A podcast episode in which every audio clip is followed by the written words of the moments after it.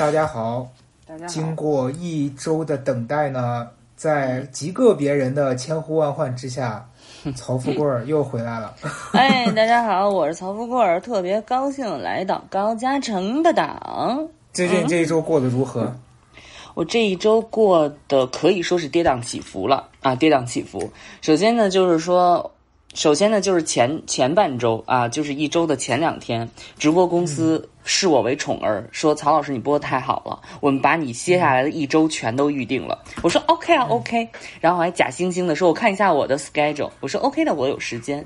然后第三天告诉我说，嗯，咱们有一些变动，二四六不用你播了。等到第四天说咱们又有一些变动，一三五也不用你播了。我。就播了几天啊？一共一共播了两天。哦，我还记得 上周咱俩见面的时候，你跟我说要播一周，哎，我就说怎么后面不播了？呀呀呀！就是这件事情，就是就是，所以说是不是跌宕起伏吧？从明星坠落成最最低贱的，就是无人问津的主播，但是现在又起来了。有一家特别大的直播公司马上要约我见面，就是跌宕起伏，过山车一样感觉。嗯，那就祝贺你这一次能成功吧。嗯，你祝愿祝愿祝贺是已经祝愿祝愿。我昨天也特别的悲伤，我跟你说，我昨天是一个非常凄惨的一天，所以我才想到今天这个话题，就是我们今天要聊什么，先跟大家主要介绍一下。我们今天要聊的是我们在消费的过程当中，或者说出去就是一些商业的场所进行。相应的体验的时候受到了不公平的待遇，维权，维权，维权，简单的来说就是维权。对吧？我是生在消费者权益日的这一天的，所以我这一生注定遭遇无数次这样子不公平的待遇。我的我的每天都是三幺五，嗯，我太生气。你知道我昨天干嘛吗？我昨天因为我这两天身体不舒服，我在家病了大概有三四天了。这句话是你的 slogan 吧？我这两天身体不舒服，因为我昨天要去做核酸。我身体不舒服，我也得去做核酸了嘛，不然就真的寸步难行。然后我先是因为那天我跟胡德明出门，他去一个很高级的小区门口做的核酸。我说我家门口这个点儿没了，我不如去那儿做吧。我就打了个车，特别高兴。我说你看打车过去才二十多，我再骑个车回来，等于说我我不用在我家门口排大队了。大热天了，嗯，我打车过去，嗯，发现那儿一个人都没有，然后贴了一个时间表说。下午三点到六点才开始做，我们那天去的时候，它是一点多就开着。为什么我去就变三点了？我真的很悲伤。这么一点点小事，有什么可悲伤的？没，后面还有后续。然后我就打，呃，我就骑了一个共享单车，我骑到附近一家医院。然后我过去了之后，那是一个私立医院，我就进去，进去了，我就问门口那护士，我说：“你们这儿可以做吗？”然后那女的就微笑看着我，非常有有。涵养的跟我说：“不好意思，先生，我们这里需要预约的。”啊，他说：“我说现在可以约吗？”他说：“啊，不行。” 然后我就被赶走了。预约预约就得预签先约嘛。对呀，然后我就又被赶走了。然后我就没办法，我真的我只只好打一辆出租车。我说就给我开到最近最近的一个点儿。过去了之后，排队排了大概二三十分钟，终于坐上了。等我前后做了个核酸，做了大概呃一个半小时。然后回到家，我真的本来身体稍微好一点，又开始不舒服了。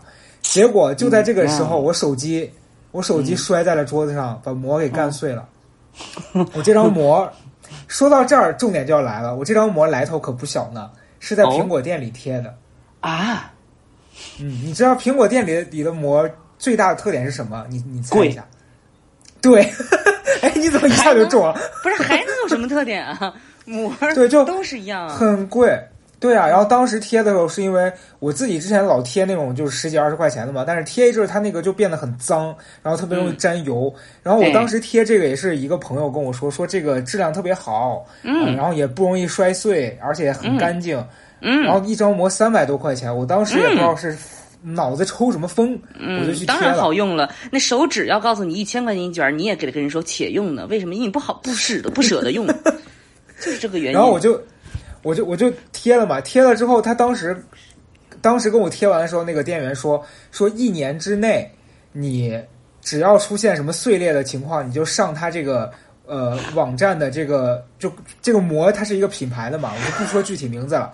然后上这个品牌的网站去跟他申请，然后把你的这个碎裂的状况发照片上去，他会寄一张新的给你，然后你可以拿这个来我们店里面，我们再给你重新贴。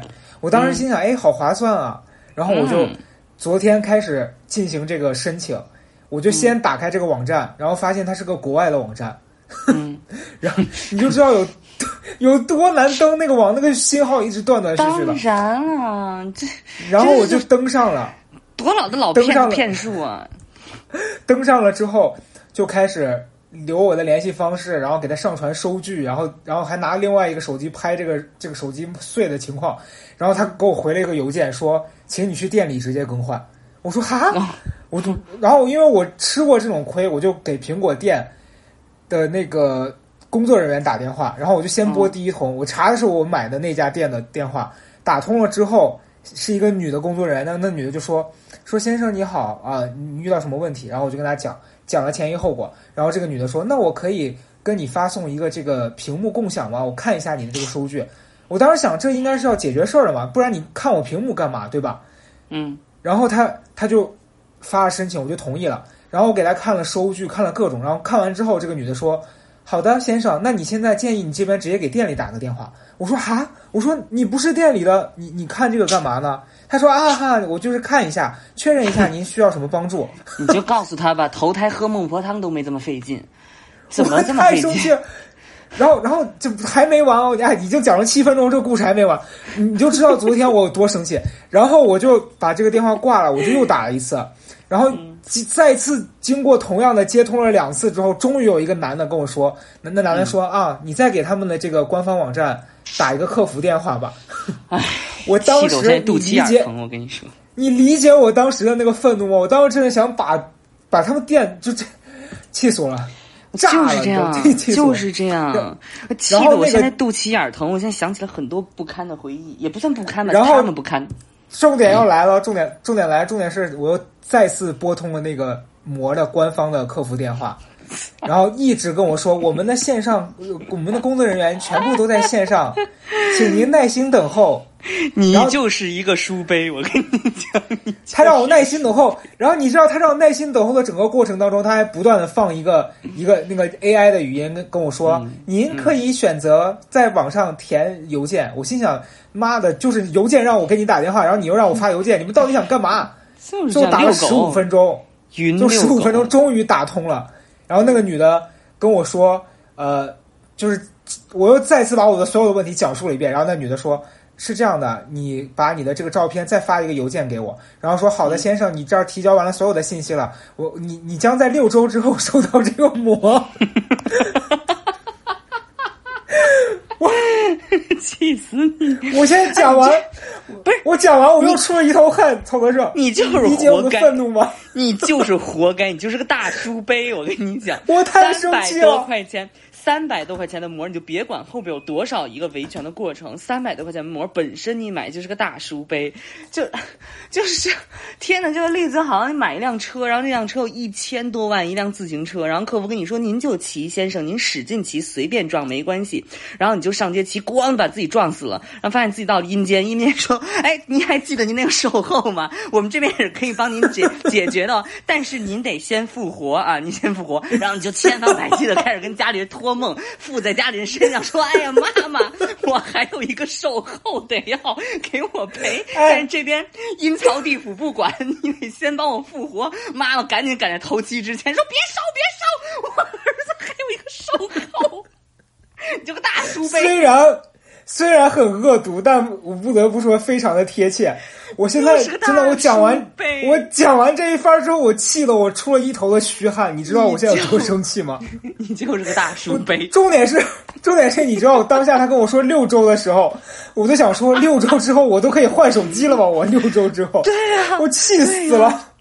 这就是大书杯啊！对，这就是所以。我就想跟大家说，我今天就就你知道，今天我所有的价值我都可以不上，我也不想跟大家提供任何的深度，我只想说一句，就是如果这是我临死前的最后一句话，我想告诉大家，苹果店的膜千万别贴，千万别三百贴，块钱的膜谁？三百块钱，三百块钱买一个教训，好吧，哎，我跟你讲，我要是是我要是跟你要是天天在一起，我你都能把我给气死。就这种这种当怎么还能上？这都二零二二年了，这怎么还能上这种当啊？我真的太生气了，堂食都关了，还要上这种当，我真的很生气。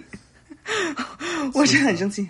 你要，你这都不属于防不胜防，你就属于那种姜太公钓鱼，自投罗网上钩。对你就是自投罗网。但我生活当中这种维权的例子真的是防不胜防。你知道我在平常的时候，呃，面对什么客服啊，变什么，都是态度极良好，你知道吗？你知道我对他们态度特别良好吗？因为我时刻都要站，保证我站在道德的制高点上，这样我发飙的时候才会有全所有人的支持。然后我我我我几个比较著名的战绩：十八岁大闹手机店，然后 是十八岁。对，十八岁考完大学那一年，想要买手机。你知道我人生第一个手机是十八岁买的吧？就是考完大学，嗯，就是我步入，嗯，呃，红米，没听说过对吧？没听说过就对。听过，听过，听过。它就是小米的那个底下的那个品牌嘛。对对对，当场当时的那个店员就是跟你这个话术差不多，所以我才炸了。然后我当时就骑着车，我现在就开始要讲这段故事，是不是？对你讲啊。我现在要捡这个维权，我人生当中的第一仗，朋友们，这一仗标志着曹泽胜本人正式的进入社会了。我就是骑着车，我那个时候跟我爸说我要买手机，然后他说好，那什么，那时候还要支持那个小米嘛，当时被小米洗头洗的不得了，然后骑车去我们家那边，然后一个就那种移动电信厅的那种，知道吧？当时还不知道这里边水有多深，以为就是只要挂中国两个字的全都特别靠谱，然后就进去了。进去之后，我说啊，我要买那个小米手机，然后那个导购员。啊，那个特别年轻的小姐小姐姐，她说：“哎，就是这一款，你这一款也可以看。”我说：“哦，这个是什么？”她说：“这是叫红米。”我说：“红米是小米吗？”你听着啊，她原话告诉我：“红米就是小米。”我还跟她求证，我说：“真的吗？”她说：“就是小米。”我说：“好的。”然后经过一些文明交涉之后，我就把它带回了家，插上电脑那一刻，我当场就爆炸，因为当时插上电脑的时候，那个电脑会弹出一个东西叫红米什么什么什么欢迎你。我当时说不对啊。这个见面礼不太对，我我期待的是那个小米的那个人儿出来那个，红米是什么呢？我当时就嗅到了一种危险的气息，我上网开始搜，果不其然，跳出来第一个词条就是砸牌子，就就 当时红米那个砸牌子。哎，但是红米其实它是小米的这个公司做的，它不是说别的那种假冒的。对，没错，但是。你知道它的机制是，当时我的理解是机制是，就是它有一些就子品牌，我不要子品牌，关键是我说的非常清楚。对我说的非常清楚，我就是要小米，其他我全部都不要。然后给我打了一个这个模糊，所以你知道整个事件让我最生气的是，他明明知道我不知道红米，我也不接受红米，我只想要小小米，我也只知道小米，但是他给我给我引到了别的地方，我特别生气，我回去找找。然后我我离开的时候特别文明，我说拜拜拜拜，人还问我哎你是哪里人呀？我说我是北京的。然后他说啊你是北京本地的？我说对啊。他说完全不哎没有看出来。我说哦哦对对对。对，然后等我再进门的时候，他就非常笃定我就是本地的。我啪的能开，人呢？我说你们人呢？我就整个上了节奏了。我说你们人呢？出来，来来来来。我说这个怎么跟你说的呀？我是不是要那个小米啊？啊，你有什么问题？我是有什么问题？你说我有什么问题啊？然后整个嘴脸就大变化，然后我跟他说：“我说你你不要跟我说这些有的没的，我就问你，我是不是反复的跟你强调过我要的是这一款手机？你你你当时怎么给我承诺的？说这一款手机就是它，对吗？但是我现在打开百度里边说不是，我说我现在根本就不要这个，你现在马上就给我换掉一个。然后跟我大僵持。然后那个女孩呢，最气人的地方来了，那女孩她本人是有一点心虚的，因为她知道她骗了我，在某个程度上她骗了我，你懂吧？然后她说。啊，好的好的，那给您换。这个时候，他那个该死的经理出来了，该死的经理把手一摁，嗯，等等，什么问题？然后，然后我说，我说怎么怎么着？他说，哦，不可以换。我说为什么不可以换呀？我说同样的价钱，同样为什么不可以换？他说售出不换。我说我要的就是这款手机，但是你跟我说的那款手机也是这款，反正他巴拉巴拉说一大堆，说就是不换。我当时。大生气！我当时我真的大爆炸，我就在店里边，我就跟他说：“我说行，那我今天就不走了。我说我今天就是要在这儿等到属于我那款手机。你知道我当时最生气的是什么？我最生气的是，这是我人生的第一款手机。我说你，我在店里说，我说你能理解吗？我今年刚刚考上大学，我家里就没有过手机，我从来就没有过手机，就好像一个就是熬到了三十多岁想结婚的人，然后他本来想娶的就是林黛玉，然后一揭宝盖头宝薛宝钗，我我太难受了，我太崩溃了。然后我当时在店里就你这个例子不恰当，你不应该说揭开盖头里面是薛宝钗，就揭开盖头里面是李佳刘瑞。姥姥。就是林黛玉起码是一个文静的形象，一打开李佳瑞，哎，我跟你说，姐，对方马上下头。我真的，我当时心里就被欺骗，而且我对第一个手机就是有那种就是处女手机的情节，就我像第一个手机跟我灵魂上是 match 的，结果他给我弄了一个红米，我就特别难受，我整个就被欺骗，我特别难过，然后又羞愧又耻辱又愤怒，然后那个经理的嘴脸很可恨，他就抱着一个大水桶在那儿，他抱着一个大水杯，一边喝水一边看着我。哎，我当时他就那意思，你你能拿我怎么样？然后我就在他们店里，我待了四个小时，每进来一个人，我就说可看好了，可看好，红米不是红小米，小米不是红米，可看好，可看好了啊。然后，然后他就就然后就看我不知道什么情况，然后就离开。然后反正我在他们店里待了四个小时，因为他们后来发现我是高考刚考的大学生，我家又住附近，我说我可以天天来。然后行了行了行了，给你换，我给你换。然后我最生气的是打一切的电话都打不通，那天也不知道怎么了，就骗子全出来了，打不通。完了之后全占线，然后说您以后啊看手机可要盯准点儿。我说您啊以后骗人可要盯准点儿。有些人他就特别闲，他可以天天坐你店里，哎，给我气的，那就是我的第一仗。他后来给你换成什么？换成小米了吗？对对，没错。你知道，就这件事情最可气的就是他明明最开始可以这样做，但他在欺负你，你知道吗？就觉得你拿我没办法。我整个我现在我现在也是一身汗。反正我跟你说，就是类似的这样子的经历，我真的也很多。我还有一次，我也有一个买手机的经历。嗯，就我是在北京，然后有一年，我我当时手上那个手机比较老了，我就想拿去弄一个以旧换新。就是你知道有很多那种，当时在中关村嘛，然后中关村有很多那种，就就你把手机给他，他给给你折旧抵一个价，然后你加钱可以换一个新手机。我知道。然后。我当时我不知道我脑子抽什么风，我是在五八同城上看的，啊，真的，就我不是针对这个网站啊，而只是真的就是那两年在他还有另外一个什么赶集网上这些网站上有特别多的这种就骗子存在，我不知道现在怎么样，但当时前几年是这样。然后我当时找男友，反正当时我看到，对我看到他发了一个帖子就。给的给出来的那个换新的价格特别低，我当时也不知道咋想的，就真的是你你知道人在受骗的时候就根本就没有那个概念，是说啊我要受骗了，然后我就跟那个人沟通，那个人就告诉我说你你你来哪哪哪哪哪，给了我一个地址，然后是一个地就中关村那个地铁站，他说我在这儿等你，然后那天我就真的我就傻傻的呵了我就跑去了，去了之后我 我下了地铁之后就有一个男的在地铁口等我。嗯，然后我就，他就带着我走，然后我们俩一直走走走，走到了一个中关村那儿不是有很多那个写字楼嘛？他带我走进了一个特别大的一个写字楼里面，然后那个写字楼里面前前面几层，底下的底下中间那几层是应该是那种开公司的，然后 越往上越慌。他带我坐电梯坐了大概七八层还是十一二层的时候，我们俩下来的时候，你就能感觉特别像那种批发市场，就干啥的都有。我知道，我知道，有我知道那种就是呃，我知道批发市场就是一个格子一个格子的，然后每一个人都是那个金太阳嘛。对对，就是那种感觉。我当时真不知道北京还有这样子的地方。然后北京怎么怎么不能有这样的地方？那是我儿童的乐园。我当时真不知道，然后我就跟着他进进了他那个店，他那个店里面格局也非常的神奇，就是一个进去了之后，里面先摆了两两个桌子，还有椅子，我看有人坐在那儿弄手机啥的，然后再往里面就还有鱼缸。然后再再往里头走，还有个暗间儿，然后出来一个个子贼高的男的，就拿着我的手机在那儿做检验。然后我手机当时明明非常新，因为你也知道我我能花三百块钱买一个手机膜的人，我手机能能用多久？你想一想。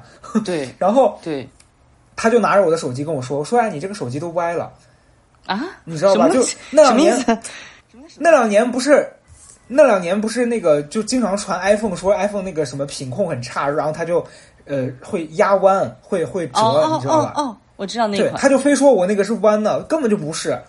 然后他就开始借机说说你这个我们要拿去检检验一下，然后就把我手机直接拿走了啊！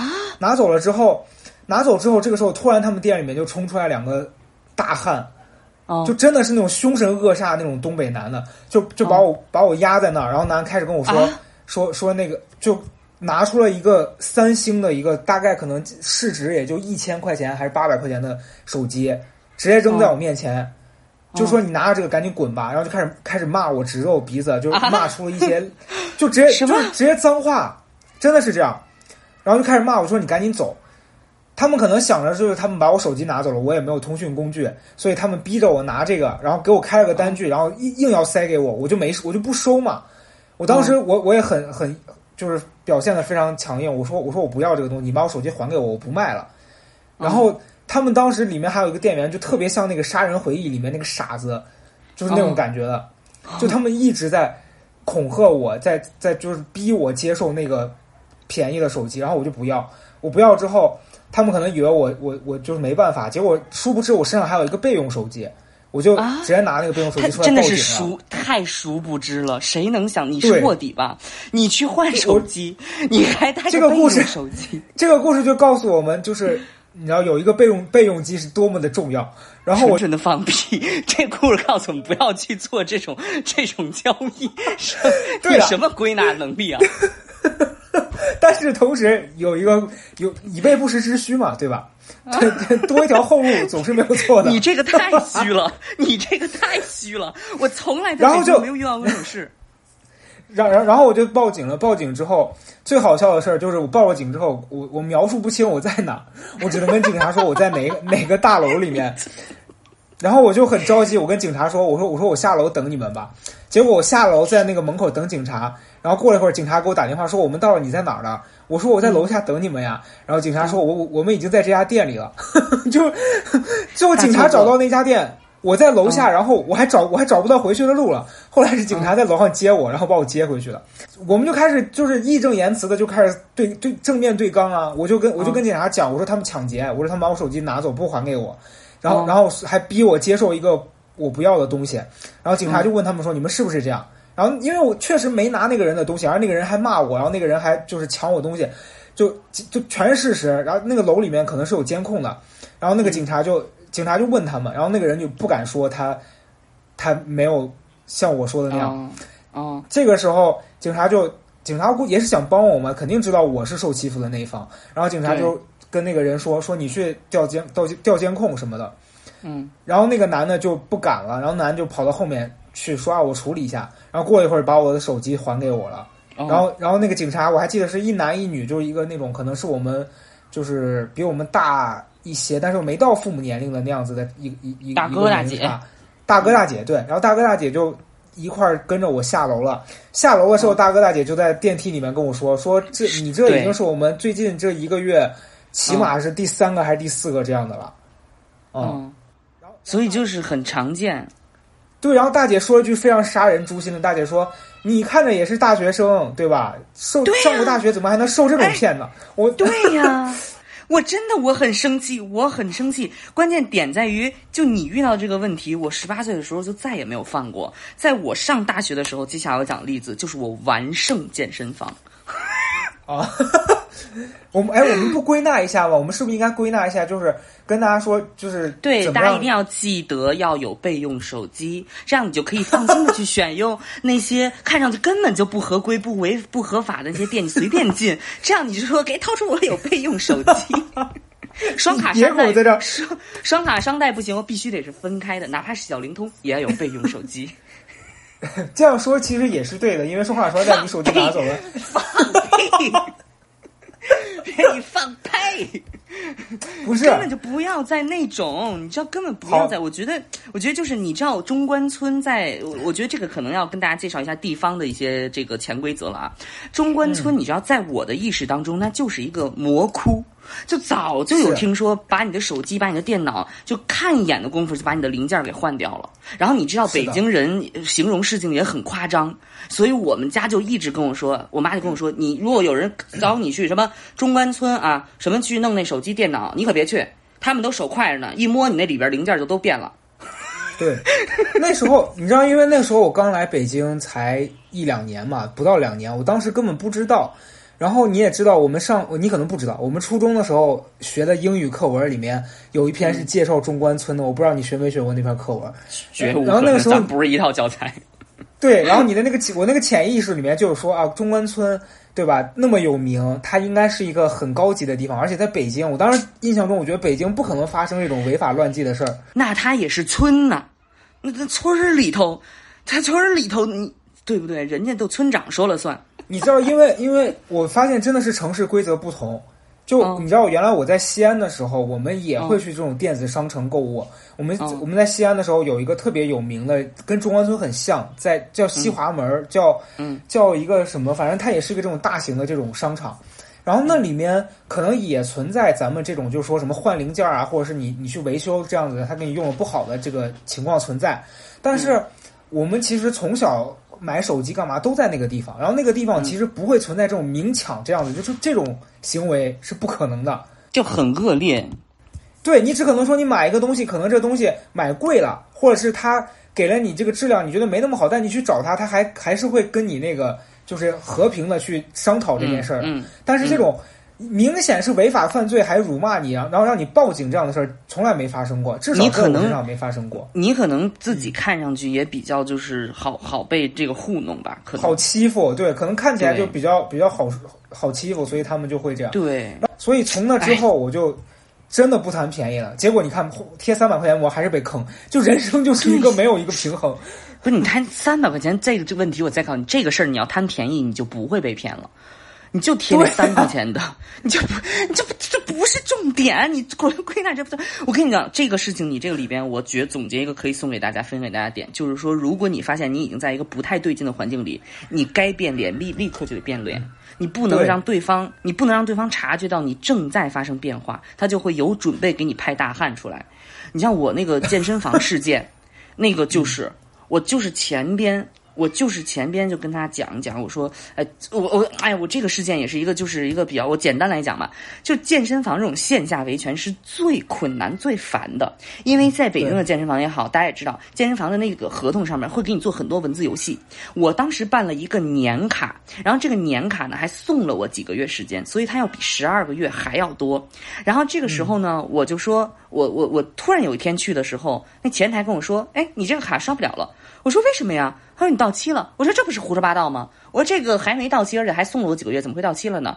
然后他说，嗯，不不不，系统显示你就是到期了。我然后我说，那你拿来给我看看哪儿到期了？这时候他们那个店员就出来了，说，哎呀，您这个是到期了，嗯，您这个卡呀，看上去是叫升级卡。我说我我一下子就嗅到那个不对的味道了，你知道，就当这个情况下，他给你抛出个新的概念，他就是要跟你玩文字游戏。我说哦，什么叫升级卡呢？我就进入状态了。他说 升级呀，就是你在你原本的月份上呢加一个月份，所以你原本的月份是十个月，你加了两个月，这才变成了一个年卡啊。然后呢？所以你现在的那个自己那个月份呢已经到期了，然后就跟我说你那个升级啊，现在怎么着，反正就是已经不不不生效了。那你如果你要用呢，得激活，激活得充钱。我心想骗子，你你来着了。我说好，我我现在能证明我这个东西是签的时候是十二个月，你就能给我开通吗？他说没错。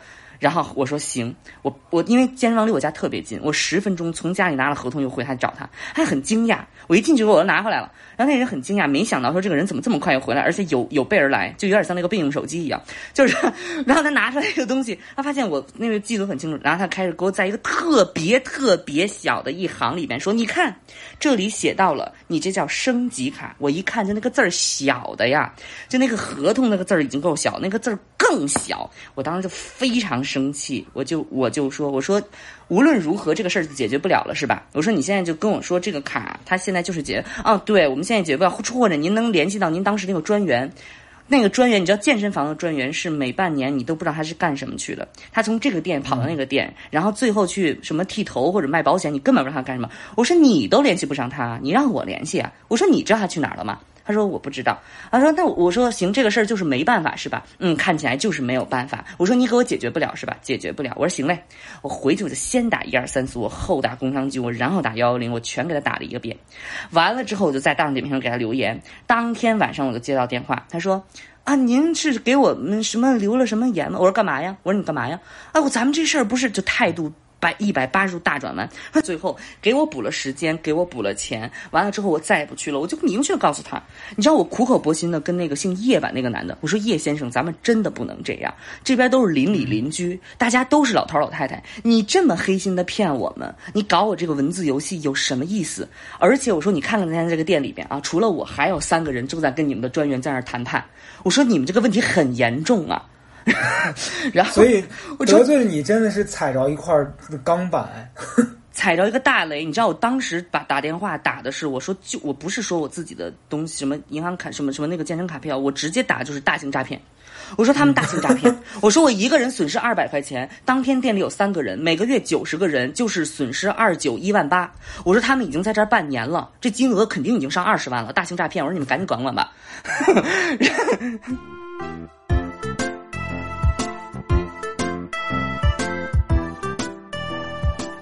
哎，有的时候我我发现有的时候你拿他们没办法，你去大众点评上反映是有用的，但是现在它也不是说那么有用。然后你刚你刚说大众点评，我我我有一次真的超级尴尬，就我没跟你讲过这事儿，我你你想让你感受一下。有一次是我第二天就要去日本旅游了，然后头一天晚上我想剪个头发，因为要旅游，你想拍好看的照片嘛。然后我自己常去的那家就已经关门了，然后我就不知道去哪。我当时在大悦城，大悦城的。五楼吧，有一家里头也有一家剪发的，然后之前颜如晶和那个很多他认识的朋友都在那儿剪，他好像说那还可以，然后我就说我说那我不然我就试一试吧。那家剪头发还挺贵的，因为你知道开在大悦城里嘛，剪一次好像一百多吧，当时当时一百一百八还是多少，反正我忘了，贼贵。然后我就因为着急，第二天第二天就要出门了，我就觉得不想就是丑丑丑的出去。我我就没管，我说那我就说剪一下吧。然后我进去了之后，店员就是一个那个特别，他们他们家剪头发的全是那种特别中性的那种女孩儿，嗯，就然后有有一个就是真的看起来就是很 man 的一个一个一个女的就过来，然后跟我说说是你想剪什么样的，我说你就帮我修一下就好了，就两边鬓角的这个滋出来的地方给我剪短，稍微修一下就行了。然后然后我坐在那儿我也就没别的要求了。然后那这他剪的时候他就开始说说。哎，你这个头发不应该像像你说的那样子修，就你需要一些设计，说我来帮你弄一下吧，我来给你设计一下吧。哦，听起来就是要出事儿的前奏。对，我说那你就你就看着弄吧。然后我就我就在发呆，就在发头发呆。等到我回过神来的时候，天哪！我那个头发，等你回过神来的时候，你已经没有。他把我，他把我。这段不能播，但是我跟你形容一下，他把我剪成啥了，你知道吧？他把我的头剪，你知道吗？我一猜就是，就是他把我的头两两边是那个两边是圆的下来，然后中间是凸起来的，真的很丑。墨西哥不是墨西哥，就是怎么讲？就是两边是就像蘑菇头，然后然后中间又又滋起来一块儿，就很奇怪那个发型，我无法形容。就当下你想。一般一般头发丑是会什么情况？是你你在店里面，人家给你弄完很好看，你自己会弄不了才丑。对我那个是连他都弄不了，剪完就直接丑。我我当时我就崩溃了，我说你们这咋剪成这样也太丑了吧？然后那女的说不会啊，不会啊，我觉得很好看。她还在嘴硬，对，我就很那我也没办法。当时已经十点多了，也没有别的店开门了，我就你当场就拍，你当场就拍下两千块钱，说来。你的同事过来，给你也剪一个，我请你剪头，好不好？好看也送给你。我倒是没有那么有钱了，然后我就很生气，然后我第二天我就第二天我一大早的飞机，你知道我去旅游也是买红眼航班，我就一大早我就顶着我那个头我就去了 到日本，没有我倒是顺利的抵达日本，但是那那一天我就那一趟旅行我就没怎么拍照，因为怎么拍我怎么看自己都觉得自己很奇怪。然后我我好生气啊！我就在路上，有一天有一天晚上我特别生气，我就跟我朋友讲这个事儿。我朋友说说你去大众点评上给他们差评啊！我说我一想我说对啊，我说我要去。然后我就找他们那个店，结果他们店里面很很很奇葩。他们店里面不是说你只要写这个店的评价就好，你还要具体到哪一个理发师。嗯，结果你要知道，他们店里面大概有十几二十个理发师，每一个都长差不多。我是真的就是有点。认不出来是谁了，然后我就找了一个，我当时觉得应该就是他，我就写了，我说他剪的真差，怎么巴拉巴拉巴拉，然后就评价一一堆，你知道？然后我就关掉那个，我就很生气。然后我就那那几天在旅游，在散心，已经慢慢把这事儿忘得差不多了。然后有一天突然打开大众点评，看见我的私信里面大概有十几二十条，然后那个人的语气从最开始上来愤怒，先骂我，先骂我，就意思说说你什么像狗一样乱叫，就是用了很多这种很粗糙的话，到逐渐开始态度变软，说说你能修改你的评价吗？那不是我。然后我没我我当时没看见嘛，然后最后变成乞求说大哥我求求你了，把那个评价删了吧，给你剪头发的真的不是我，你来店里我免费帮你重剪一次。然后我就觉得啊，是不是我错怪了别人啊？但是你知道这个很乌龙，到后来那家店就就没了，这事儿就过去了。你就你就应该让他告诉你，你不是你告诉我是谁，谁分得清你们谁是谁？你现在告诉我那是谁，对不对啊？就应该这样。这。这件事儿我们两个都是受害者，我只能说，就是那个人真的，他一个人害了两个人。后来我再去剪头发，我一定是找我去了好多次了，哪怕今天我可以不剪，我真的不会再冒险了，太吓人了。你想出去玩七八天？我觉得关于什么，就这种线下剪头发呀，然后还有刚刚说健身房啊，还有特别容易踩雷的是什么东西？哎呀，总之吧，就很多哦。我要给你分享一个，我觉得今天完全就是娱乐分享，没有任何价值。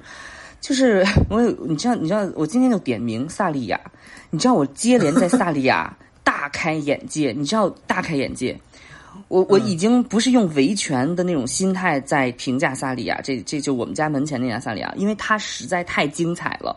我有一次去吃那个小蜗牛啊，蜗牛上来不有六个蜗牛坑嘛？啊，那个盘子里面有六个坑，对吧？然后上来之后呢，那个大姐上来之后，我发现那个蜗牛坑少了一个。就五个蜗牛，有一个坑是空的。我说：“哎，我心想，一共就六个坑，你还少一个。”我当时就说：“我说，哎来，那个大姐，我这里怎么少一个呢？因为你知道我平常也阴阳怪气儿，我不会说哎怎么少一个。我说：哎，您看，哎怎么少了一个呢？哇塞，没想到大姐完全接住了我的话。你知道大姐说什么？你就猜。搬家了。No no no，大姐说：哟，还真是嘿。哎，当场就尬住了。当当场就亮，把我晾在那儿。我说：“我说大姐，这怎么少一个？”大姐说：“哎，还真是嘿，就停在那儿了。”我说：“扫。”他也他也没有他也没有要给你补一个，没有，他不说话。他说：“哎，还真是哎。”他就好像跟他没关系一样，他就停在那儿了。我说：“哎，我说哎，我心想拿住了我。哎，我说走，我说所以呢，大姐更是技高一筹。所以咱们那少一个，咱们就少吃一个呗。”我说。我当时觉得，我当时觉得哇，大姐果然是大姐，好生厉害，哇塞，真的，我从来没有想过说还有这种。这句话让我的震惊程度，就仿佛说你高考，然后给你判错了卷，你拿去维权，他说你少考少给你判十分，你就少上一个大学呗。对呀，你上个烂点的大学呗。对，好上歹上，好歹上上嘛，对不对？我就 我就觉得，我当时我觉得哇，这是一个什么样的服务态度？家人般的服务态度。只有你妈才能说得出这个话吧？他生了生了生着吃吧，你爱吃不吃？我当时我大震惊，我说啊，你认真的吗？他说哦哦，那我给你看看，我给你问问去吧。我说啊啊，我当时真的就大震惊。然后除了这个之后，我还在这家同一家萨莉亚，我吃米饭那天我不是很饿，我就细嚼慢咽，突然觉得舌头那边顶到一个硬的东西，拿出来一看，一点不夸张，蓝色的玻璃碴子。就是那个吃下去之后就会把我胃肠穿胃肠穿烂那种大玻璃碴子，我当时真的又惊又怕，我当时就愣在那儿了。我说，我就定在那儿了。我当时你知道，我脑子里突然涌出好多的 idea，就是我现在如果大喊有玻璃碴子，很像是讹诈，因为这个行为就太离谱。但如果我不说，我就真的是他吃出来的，然后我就急。对，我就定在那儿，我就我当时脑子里闪过的是，如果有监控拍到我，一定要拍到我从嘴里边拿出来之后没有任何小动作，我就定在那儿，我喊服务员，服务员，服务员快过来，不得了了，不得了了！我说，然后你知道萨莉亚又一次震惊到我，当时大厅里有三个服务员在，一听我的那个动作，一看我那个动作，一听我的那个喊叫，我说服务员，服务员，快过来看，快过来看，那三个人啊，不是齐刷刷的冲过来，三个人突然消失了，退开。对 啊，三个人，对，三个人仿佛后后厨有人叫他们一样，哎哎哎，有人叫我，就跑了，把我晾在那儿。我心想，这是一个什么样的魔幻服务啊！我当时在喊，我说有玻璃碴子吃出东西了。这个时候才有一个人啊，力能刚顶者，激流勇进者啊，逆流而上者冲到我的面前，光速把我手里的那个玻璃碴子，我看看拿走了。拿走了，拿到后厨去了，然后出来了另一个人，就他们速度非常快，我整个人还在 shock 的过程当中，那个人跟我说说啊，实在对不起，给您换一盘吧。我说呃，我说呃，那您还有什么需求？我说啊，我真的我语塞，因为我整个人生当中就没有说吃到玻璃碴子我有什么诉求，我只有办了假卡买了假手机有什么诉求，我就没有说吃到玻璃了我有什么？我说啊，我说都行都行。你知道，就是他们这种店的这种呃服务快到让你措手不及。我觉得这这个是我在这家萨莉亚，我太就只有只有这一家的两种这种对应，让我这么多年老道的人都没有地方去闹，因为他真的就是太出其不意了。你讲这个玻璃的这个，我还听过一个另外一个，当时是一个做服务业的朋友吐槽他们的同事。就他他讲的这个角度是刚好跟你是反过来的。他当时是在一家五星级的酒店工作，然后也是有一天他们的餐食里面有一个碎的玻璃渣，就这在那种五星级酒店，它是很严重的事故了。然后照理来说，客人跟你提供了这个信息，你就应该立刻过去道歉，然后给人家赔偿，这是让事情最快解决的方法。然后那个他们那个同事就很迷醉，那同事跑过去跟人家。那个女客人说说女士不好意思，我需要拿手机先拍一张照片，留下一个这个这这个类似说留下证据这样子的话，嗯，对。然后那个客人应该也很懵吧，说我吃出来一个玻璃，你留下什么证据啊？然后然后他就他就拍完这个他就服务员拍完了之后发了朋友圈，哈哈哈，有人吃了玻璃碴子。没有没有，他拍完之后，他拿回去跟自己的领导，就是有一种炫耀的意思，说你看我做的多棒。我在当下，我第一不是说把这个东西就认了，我而是拿过来拍张照片给你。然后他们领导就骂他，说说你脑子是不是有病？说咱们当下最重要是毁灭证据，你还还存留证据？就是就是事后私下他给我们当成段子讲了，他后来还是赔偿了人家那个客人道歉干嘛的？对，你说很对，你知道当时。萨利亚那个处理办法就是光速把那个东西拿走，你能感觉到他就光速把这个东西处理掉。我当时还 shock 在那儿的时候，他就啪就把从我他真的是从我手里抢走那个东西。对不起，对不起，啪就拿走了。我当时我心里想就是，我当时心里想的是，我如果拿到这个玻璃碴子，我不让他拿走，我能有什么好处？后来我才知道，我最高可以拿到两万块钱的赔偿。哎呀妈的！我当时我现在真应该手紧一点。你知道我后来办那个健身卡。我也很厉害，嗯，我现在办健身卡，我就挑明了跟那个促销员说，我说你这个卡多少钱？他说两千二，我说两千块钱不能更多，他说我不能拿更低，我说一两千块钱不能更多，他说他说我真的不能给你更低了，你知道我就臭不要脸到跟他说什么，也不是臭不要脸，我这退无可退，我说大兄弟，我说我跟你说实话，你们这家店你扪心自问，你能开到年底吗？你开不到，我说你们肯定会跑，对不对？你们肯定会卷铺盖跑，所以我说我为什么要扣两百？我说我就算了算，你们提前跑两个月，我就不维权了，好不好？我说我不报警了，你就把这个钱给我扣掉就行了。我来十个月，你跟我说一个一十二个月的卡，我来十个月，我自动我就不来了。你们如果说你们说你们说如果说你们还在，我都不来了，你吃不了亏，好不好？我说就这么定。我说我就这一次银行这个健身卡我就没有一张用到头过，全是半截给我跑了的。所以我说我现在这个砍价不是因为图便宜，我说咱们就是一分钱一分货，你不用给我提供多两个月的服务，我也不用去维权了，咱们就是以一个这个打折价拿下这张卡，好不好？我就跟你说实话，然后后来说好的好的好的，你看就明白人说明白事儿，我这就整个市场现在已经到了这种程度了，对，摆烂。所以所以我真的我我最近的感受是。其实你不管买贵的东西还是买便宜的东西，都有可能遇到这种状况。然后我以前在遇到这种，就是比如说自己的权益，就比如说自己的权益受到损失的时候，我当下就很容易气到，我不知道该怎么办。我当下是先被情绪给给裹挟，我就说我靠，我现在就要先发泄。但你发现你跟那些人在用情绪解决问题的时候，这个问题就会越来越复杂，然后最后就真的气到爆炸，事情还越来越越无法解决。所以当下真的是一定要冷静。想着怎么把自己这个问题解决了最为重要。对我包我包括今天在录这个播客之前，我还经历了一系列就是这个小有点稍微让人无语的这种。是我住的这个房子的这个中央空调嘛，然后它不是每每到夏天开空调的时候，你这整个屋里这个都在运转，然后它这段时间开的时候就会有一股味道，就感觉是那个管道里面可能积灰了还是怎么样，有一股那个异味儿。然后之前我问房东，房东说可能该清洗了，然后房东人也很好，房东就推给我一个这个清洗的师傅的联系电话让我打，然后说他报价二百八十八，然后给你把这个全部洗一遍。我当时就。我还我，然后我想说这应该是个大工程，因为家里那么那么多个空调的这个机口呢。结果我今天还专门把狗给送出去了，送到宠物店洗澡。然后我想说他在家肯定要干很久，结果这大哥来，可能前后洗了不到十分钟，就把里面那个网子卸下来，拿拿那个莲蓬头吹了冲了一下，冲完他就走了。嗯，我当时说这钱也太好赚了吧，这我自己就可以做，我还让他来做。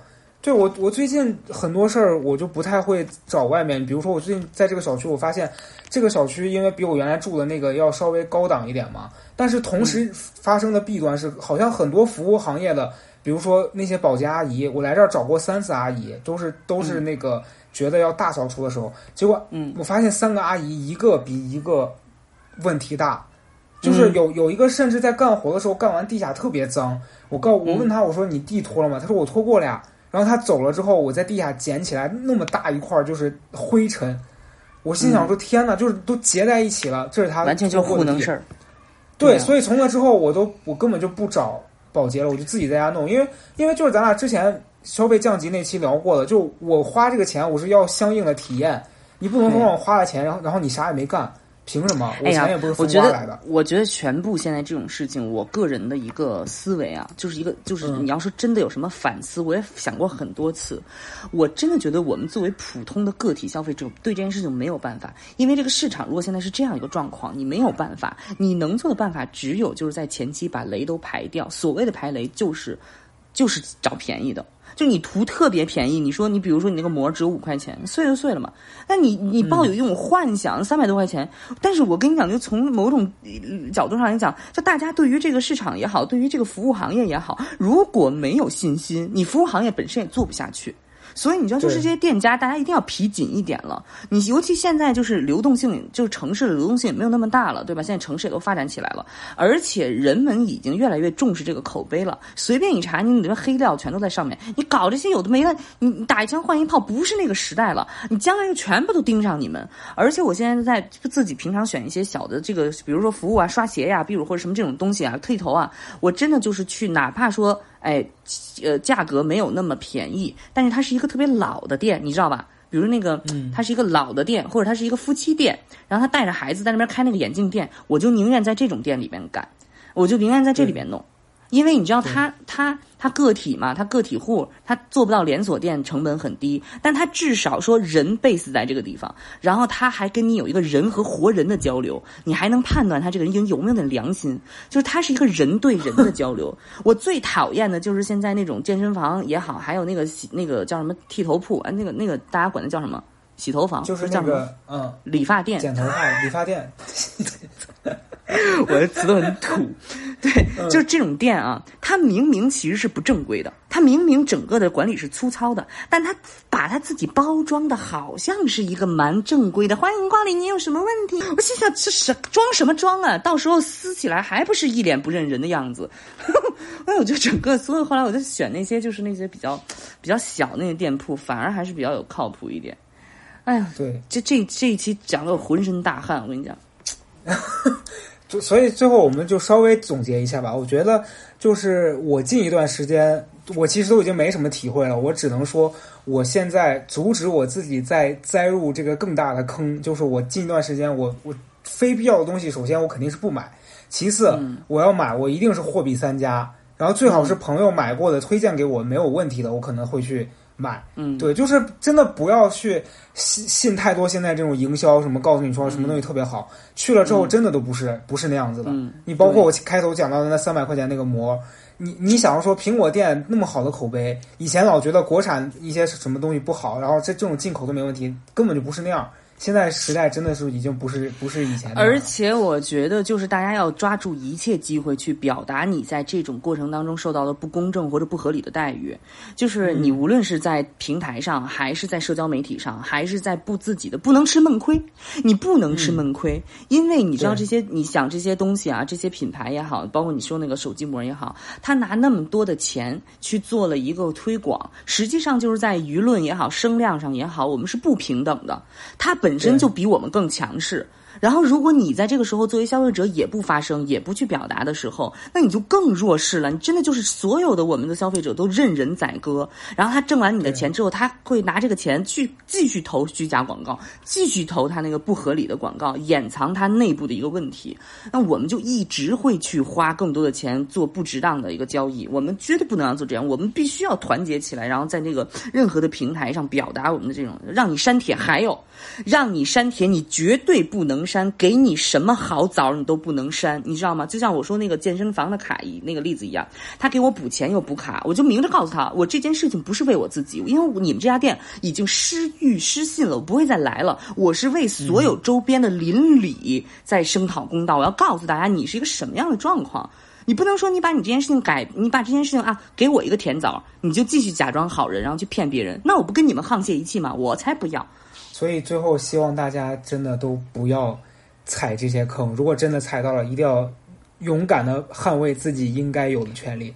对，如果你要踩这个坑，你要着着实实的踩到底，你就把这个坑踩踩穿，你就让这跟至少你跟这个坑就是也不敢说同归于尽吧，也差不多鱼死网破吧，倒也不倒也不至于，反正把它大曝光。对，没错，在安全的范围内大曝光。如果两个东北大汉的话，建议你还是报警。你的这些例子，哎，真的也是全网奇大奇葩。屈指可数。好了，希望大家一定就是安全。嗯，平平 啊安全，什么？好了好了，别别说了，多说又错。都是拜拜大家。拜拜。